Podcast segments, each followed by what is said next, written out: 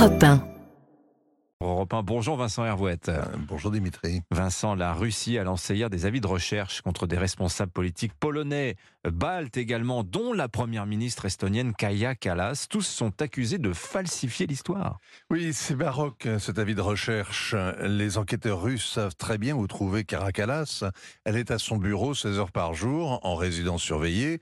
La protection rapprochée d'un premier ministre ressemble beaucoup à de la garde à vue. Les Russes connaissent parfaitement l'adresse la belle maison Stenbock domine Tallinn. Ils l'ont squattée pendant 45 ans. À l'époque communiste, c'était leur palais de justice. C'est là que 30 000 Estoniens ont été condamnés au goulag pendant les grandes purges staliniennes. Parmi eux, la mère et la grand-mère de Kara Kalas, déportés en Sibérie. Visiblement, le Kremlin aimerait bien recommencer avec la petite fille. Et pour cause, elle est en Europe depuis deux ans, la figure de proue du front anti-Poutine. Elle sera dans six mois peut-être au représentant de l'Union pour les affaires étrangères et la politique de sécurité à la place de Joseph Borrell. C'est une cible. Alors Moscou l'accuse d'avoir détruit un monument aux soldats soviétiques. Les crimes contre la mémoire des libérateurs du monde, contre le nazisme et le fascisme doivent être punis et ce n'est que le début a déclamé hier un porte-parole à Moscou. Ça rappelle la charge contre les nazis ukrainiens il y a deux ans. On peut hausser les épaules devant cette manipulation. Mais dans l'interview qu'il a donnée la semaine dernière aux Américains, Vladimir Poutine s'est montré obsédé par les humiliations du passé, par l'idée qu'il se fait de la grandeur russe.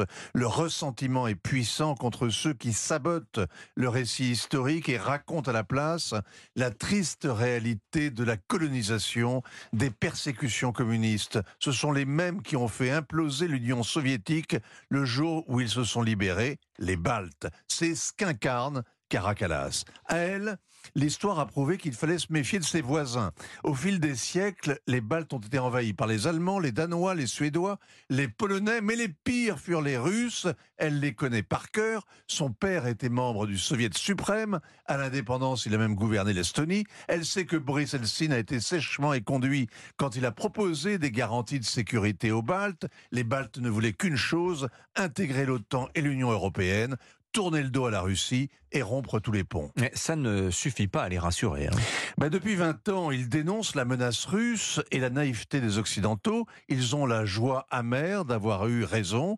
Le cours de la guerre en Ukraine leur donne maintenant des raisons de douter de l'assurance vie qu'offrent les États-Unis et de la puissance militaire que constitue l'Europe. Selon les experts, il faudrait moins de deux semaines à l'armée russe pour contrôler les trois pays baltes. Elle maintient la tension avec des manœuvres aux frontières, des survols, des cyberattaques, la présence d'un petit bataillon de soldats français, canadiens, britanniques participe de la dissuasion, mais est-ce que ce serait suffisant?